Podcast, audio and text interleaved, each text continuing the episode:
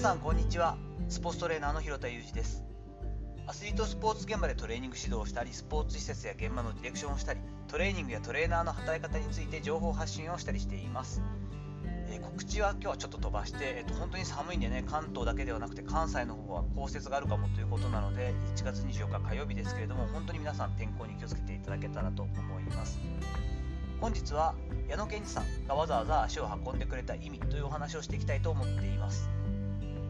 最近のことなんですけれども私 2, 2泊3日で広島の方に出張に行っていたんですが帰りはですね東京駅までが本当は私の家の帰り道としては近いんですけれども途中の広島から長いですけど品川で降りてですねそこから駅3つ分ぐらいの東京ガス野球部のグラウンドの方に足を運びました。結果的にですねあのその日はケアのみの,、まあ、あのスケジュールになっていまして練習を終えた選手たちが、個人個人でリクエストして、えケアを受けに来てくれる日ということで私も一応鍼灸師ということでですね針を打ったり、えー、年をしたりとかいうことでグラウンドに向かったわけですね。大体夕方3時は過ぎていたんですけれどもそこに合わせてですねわざわざ東京ガス野球部のクラブハウスまで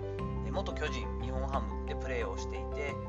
コーチを辞められて今年から、えー、日本ハムファイターズのスカウトになっている矢野健二さんが、広田さんにお会いしたくてということで足を運んでくれました。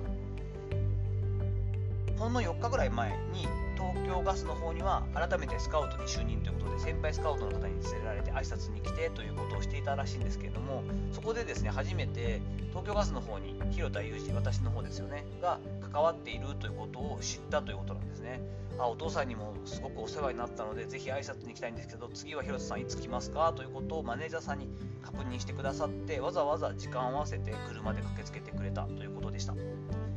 矢野さんはですね巨人時代に当時外野守備走塁コーチだった私の父と何年か関わっていて指導を受けていたということで本当に恩人の一人なんですということだったんですね。その上で私ともですね矢野君の先輩大学の先輩である、えー、国学院大学野球部出身の渡辺俊介が私が比較的仲良くしていてアメリカにね挑戦する時も一緒に行ったぐらいの仲ですので俊介と一緒に食事をするよという時にあ矢野もちょうど今遠征で来てるから矢野も誘ってるから一緒に食べようよなんて言ってですね2回ほど夜ご飯を一緒に食べさせてもらったことがあったりしてもちろん矢野くんも知っていたんですけれどもわざわざ足を運んでくれるとは思ってなかったんで本当に恐縮していました。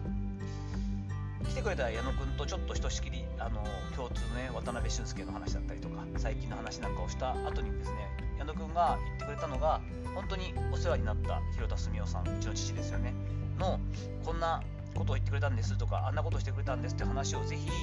どんな風にお世話になったかっていうのをやっぱ広田さんにもお伝えしたくてあの感謝を伝えたくてということだったんですよ。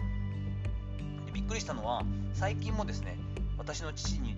電話で連絡をしてくれたりということがあるみたいでちょっと体調を崩したりとかいうことがあったんですが私が知っているこう最新情報みたいなのがですねむしろ矢野くんの方が詳しいぐらいだったりして意外とあ電話でこれちゃんと話してんだなってのがよくわかるということでした。我が家はですねちょっと親子関係複雑でして、まあ、離婚してるのもあるんですけれども私は母方で育てられたのでちょっと男同士っていうのは結構難しかったりする部分もあるんですよね。なかなか電話とかだと父とこう深い話ができないというかすぐ切られちゃうというかですね。メールとかも12行で終了みたいな感じなんですけれども矢野君からはですね巨人時代の外野守備関して外野守備総流コーチの父は本当に結構データを信じますしちゃんとこう勘がある方でもあるので結構矢野君が先発なんかでライトを守るときは守備位置を逐一こう指示を受けてたらしいんですよね。ある年に関して結構スタメンが多くなってきた矢野選手に対して父がある日の試合前もう今日から指示細かく出さないからお前考えてやってみと言われて自分なりに工夫して守備位置を移動させていた。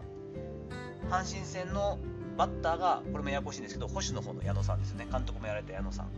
でツーアウトランナー2塁1塁とかって話をしてくれたと思うんですけれどもピッチャーのタイプ矢野さんの普段の感じで言うと引っ張りにかかってるので少し宇宙間寄りを締めたいところ。でもその日の感じと打席の仕草からこれを追っつけてくるんじゃないかなってこう勘が働いたみたいなんですよね。そして父とも話していたこういう時にはそういう時にはこういった形の守り方したりこうポジション変えていったらいいよなんていう話も参考にしつついつもよりも左側に5歩ほどライン寄りに寄って前に行けるイメージを作って待っていたと。そこに矢野捕手の実際にライトに追っつけた打球がスライスで切れながら飛んでいく。ライト線ギリギリ普段だったら絶対ヒットになるところ点も入るところを矢野選手のポジショニングでそこから飛び込んでいってスライディングしながらのキャッチ。ピンチを脱出してベンチに戻っていったということがあったそうです。うちの父は本当に人を褒めない。タイプだしものすごく厳しいし分かりづらいんですよね。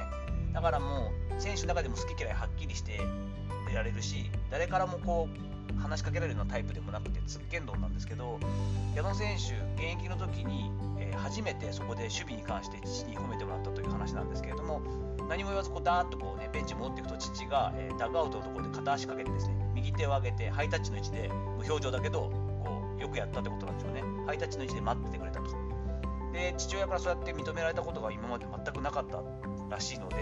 ベンチ裏で矢野さんは感激屋さんなんで涙したみたいな話をしてくれていました。そしてですね、まあ、実際に巨人軍の時っていうのは結構あの選手層も厚いですし当時は招集良し悪しにかかわらず外国人選手ある程度治ったら使わなきゃいけないみたいな契約の縛りもあったようなんですよね。実際に1軍で活躍してどんどんあのアピールできていた矢野さんがなぜか登録抹消になってしまうという件があったようです。その時ロッカーやベンチ裏でもものすごくやっぱり感情的な選手というかですね結構情の感情がこう爆発するタイプの選手なんでいろんなものを壊したりとかですね蹴ったりしながら、まあ、半ば泣きながら1時間ほどそういった時間があったようです。父は普段はですね試合終わった瞬間にですね、まあ、それもどうなのかと思うんですけれどもあの監督よりも誰よりもパッとシャワー浴びてあっという間に帰っていくらしいんです。もうその辺は空気読むとかですね、え、っと誰かが帰るまではいなきゃみたいなことは全くなくてさっさと帰ると。すぐいなくなるらしいんですけれどもその日に関しては試合が終わってから監督室に呼ばれてその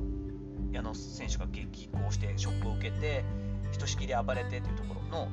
試合後の1時間以上経ったところにロッカーに戻るとロッカーの矢野さんの席のところにずっと父が座っていたらしくて待ってたようなんですね。でぐっとこう胸ぐらを掴んでもう今日は黙って帰れって言われたと。俺を言ってねとりあえず腐ってはいるけれども俺を言って2軍にと思っていた矢野さんですがその様子父がもう、まあ、涙目でねちょっとこうグッとこう感情が込み上げてる感じでその言葉を言われたと、まあ、胸ぐら掴んでますしね言葉尻を取ったらちょっとひどいかなと思うんですけれども広瀬さんも悔しい思いをして分かってくれてるんだと分かってくれてる人がいるんだなってことがすぐ分かってこれは愛情なんだっていうのを感じられて嬉しかったんですと腐ることなくあの次に切り替えることができたのもいい思い出ですなんて話をしてくれたりしました。矢野さんがね実際にこのインスタグラムの記事の方にですね、えー、とこういったエピソード結構長い、えー、投稿ですけれどもしてくれていますのでその URL も貼っておきます。改めて難しいなと思うのは戦場であるグラウンドでのその父のプロの姿勢というのは私はもう少なからず影響を受けていて自分がこうその早く帰っちゃうとかねあとまあなんか見てないようで見ているとかですねあんまりつるまないとかっていうのも非常に父から教わったわけじゃないけど似てしまっていてプロとしての父の背中を見てきて私はいっぱいのことを学んではいるんですよね。でも一方で家庭人としての父というのはまあ全然父らしくない父ではあって、まあ、途中でね離婚もしちゃったりしていますから全然こうその見えないというかですね仕事の感じのイメージが湧かない部分もあったりしますよね。そして苦楽を共にしてそういった思い入れだったり思い出もある、えー、教え子。そして、ね、自分を慕ってくれているのが分かる教え子との接し方に対して、まあ、微妙な関係の親子のその息子との接し方っていうのも正直どうしていいか分からないっていうのもあるのかなと思ったりもしてこちらもですねそれを感じながらもなかなかどう歩み寄っていいか分からないっていうね。親子や兄弟っていうのはやっぱ本当に難しいし離れられないからこそなんだろう複雑だし一筋縄ではいかないなということを感じたりします。それでもですねなんでこう矢野くんがわざわざ足を運んでくれたのかなということを考えるとその矢野くんと父の電話の中で少し私の話であったり雰囲気であったりこう矢野くんなりにすごく勘のいい選手なのであ選手だったので 本当に勘のいいなんだろうなもうまっすぐなナイスガイなので父と話している中であこの僕が矢野くんがお世話になっていてこういういいところがあってこういうところ信用できてるいいプロのコーチだったんだよ広田澄夫さんはっていうのを息子である、え私に伝えたいなと。その気持ちをちゃんと伝えておく必要があるんじゃないかと。思って多分足を運んでくれたんじゃないかなというふうに感じたんですよね。そういうことを思うとですね、まあ、父自身も私と直接やり取りをする中であまりこう出していないところの部分だったり私と接したいとか、えー、と少しこう理解をしてもらいたいとかっていうところがやっぱあるのかもしれないななんていうのも矢野くんを通して間接的に感じることがちょっとできたので、ね、少しまだ忙しいですけれども仕事が一段落した春先になったらですねなかなか会ってくれるかどうか分かりませんがもちろんあの田舎の母親のところに足を運んだ上でですね高知にまだいる父親にも会いに行こうかなと思ったりもしています。さていかがだったでしょうか？本日は矢野健二さんがわざわざ足を運んでくれた意味ということで、まあ、深掘りはしているんですけれどもそういうことなんだろうなって人とのつながりをちゃんと考えてくれて今来てくれたんだろうななんてことをシェアさせていただく回にいたしました。本日の話のご意見やご感想などあればレター機能を使ったりコメント欄にお願いいたします。いいねやフォローも引き続きお待ちしております。どうぞよろしくお願いいたします。本日も最後までお聴きいただきありがとうございました。この後も充実した時間をお過ごしください。それではまたお会いしましょう。広田裕二でした。